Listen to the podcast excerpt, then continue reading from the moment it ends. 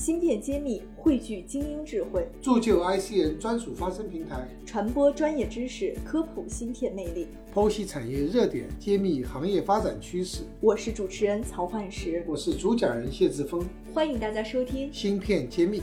欢迎大家收听《芯片揭秘》，我是主持人幻石。今天非常荣幸，我们邀请到了北京燕东微电子有限公司的党委书记，也是副总经理王海鹏。呃，王总，那么下面有请王总给我们听友们打个招呼。哎，大家好，主持人好，我是王海鹏。哎，王总坐在我对面，给我的感觉特别温文尔雅，非常 nice 的这种表情，但是 我觉得特别受感染哈。因为在半导体行业有很多人从业者都是特别严肃的，因为天天是搞技术的嘛。我我想问，是因为您的工作性质吗？呃，应该来讲呢，因为集成电路啊。确实，就像幻师讲的，就是它是一个相对比较严谨的一个行业，而且在整个的制造领域里边，它犹如王冠当中的那颗宝石，是属于工艺最难，而且要求最为苛刻的这么一个工种。那么对于我们来说呢，其实有很严肃严谨的一面，但是反而越是严谨越严肃呢，反而更多的要在挑战和压力当中要拥抱挑战，要拥抱变化。所以积极乐观其实是。整个集成电路产业人一个真实的一个写照啊，否则的话呢，我们产业报国这种情怀都是陷于这种叫严肃当中。其实我觉得激情何来呢？我觉得其实反而现在看九零后、八零后越来越成为叫集成电路产业发展的主体了。那作为我所在的这个平台呢，平均年龄呢二十九岁多一些啊，所以我这样的年龄在这个团队当中都算老同志了。所以这样的一种叫。呃，面对新生代导入进来，进入到一个产业发展实体当中，这样一种冲击和活力，恰恰也是现在中国集成电路产业发展现阶段的一个叫年龄特征。所以被 所以被这样一些年轻群体的这种加盟啊，特别是呃这段时间，随着中美贸易的这样一个博弈，我看现在报名进入到高校学习集成电路的或者微电子方向的人越来越多了，包括今年。报考研究生这个方向呢啊，我前段时间和中科院他们博导在交流的时候，也了解到很多信息，就是今年的信息报名的数量都是一个叫翻着倍的增长。我觉得民族有希望，为什么？因为很多人关注集成电路，而且又是关注这个学科建设当中最为复杂和咱叫说白了，原来叫挣快钱嘛。现在很多人选择的是我们要做这个大厦里边那个基座，我们要更多的去做又难。这个可能又辛苦，可能周期又比较长，可能要需要坚定不移跋涉的这样一个产业方向，很多人能够，特别是年轻人选择这个方向，我觉得真的很欣慰。所以这种乐观可能来源于这样一种现实 啊，这是一个非常好的消息。我们集成电路行业一直在有新的血液加入我们，是对。那能跟我们先简单介绍介绍您所在的平台是做什么方向的？它的特色是什么？好啊，呃，燕东微电子呢？呃，顾名思义，是在燕山以东，哈，在整个北京的整个地理位置上来讲是偏东一点。那么，所以燕东就由此而而名。那么，我们是一九八七年成立的，其实这个年份啊，很早很早，呃，非常早。但是在这一年呢，其实呃，有两个非常重要的公司也同步诞生了，一个是台积电。啊，一个是华为。那么，八七年是一个很好的年，是。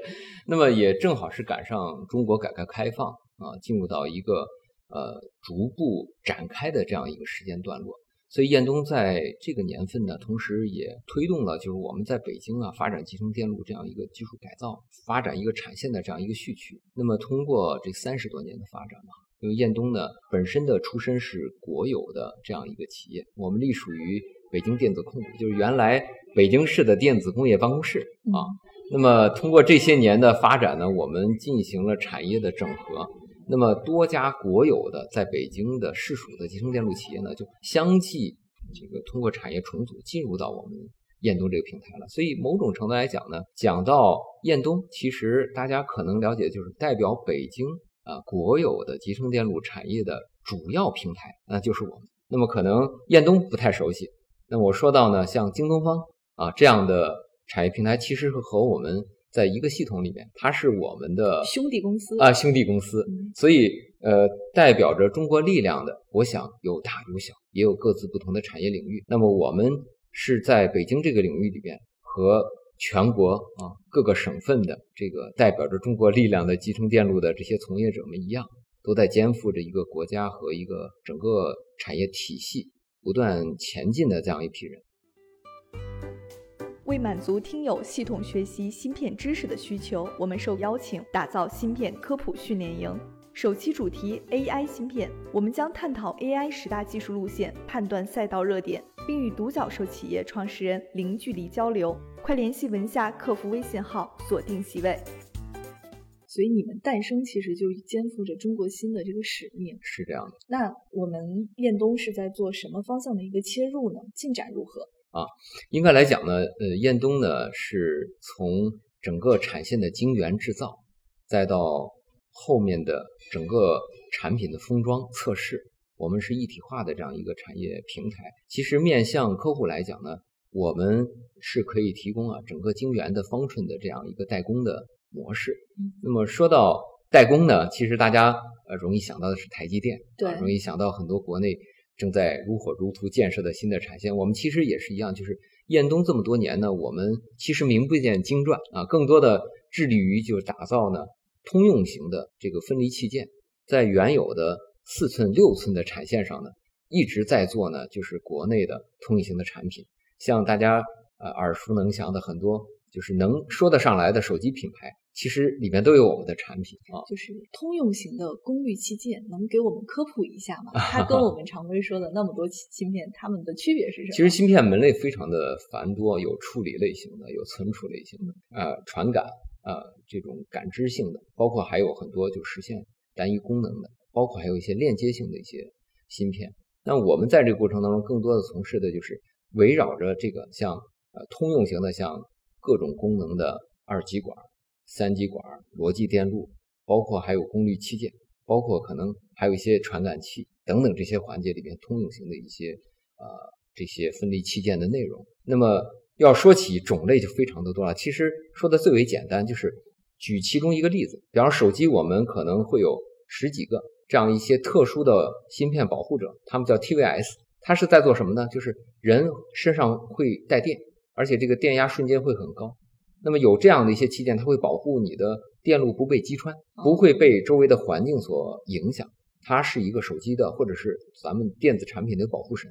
那这一类的芯片，那么其中就是其中一个非常大的家族啊。所以要说起芯片的故事，其实很多。那么每个人或者每个芯片都在肩负着他自己的使命。所以通用型的这个芯片里面来讲呢，我们是一个比较系列比较长的、比较全的这样一个呃厂家。其实燕东的定位就是叫。卓越的集成电路的制造商和产品系统方案的提供商，那我们本身的核心呢，就在于就是我们能够为客户代工和定制他所希望的产出的这样一些芯片。刚才您提到功率，其实功率是未来一个重要的一个方向。那么包括未来的新能源的应用，包括再到就是这个呃低电压或者高电压，包括还有就是功率射频的等等很多的应用。那未来我们的生活呢会被五 G 带动，但其实还有一个很重要的内容，就是我们的能源结构也会发生很大的变化。所以功率是无处不在的，那能源也是无处不在的，对它的管理也无处不在。所以除了机器自身有感知能力之外，那么如何能够协调调动这些能源的流向，而产生驱动力啊，产生电感啊，产生所有的这些功能，那么就是这些芯片在发挥作用。所以我们就是在默默无闻的在做这些事情的这样一批人。感谢大家收听，下一期我们和北京燕东微电子的王书记继续探讨这个话题。感谢大家收听本期栏目。为了揭秘芯片产业真实现状，我们默默坚持对话全国芯片行业各领域专家，只为把最原汁原味的产业人的心声传播给大家。如果你也有同样的一个芯片情怀，可以分享、点赞、支持一下我们吗？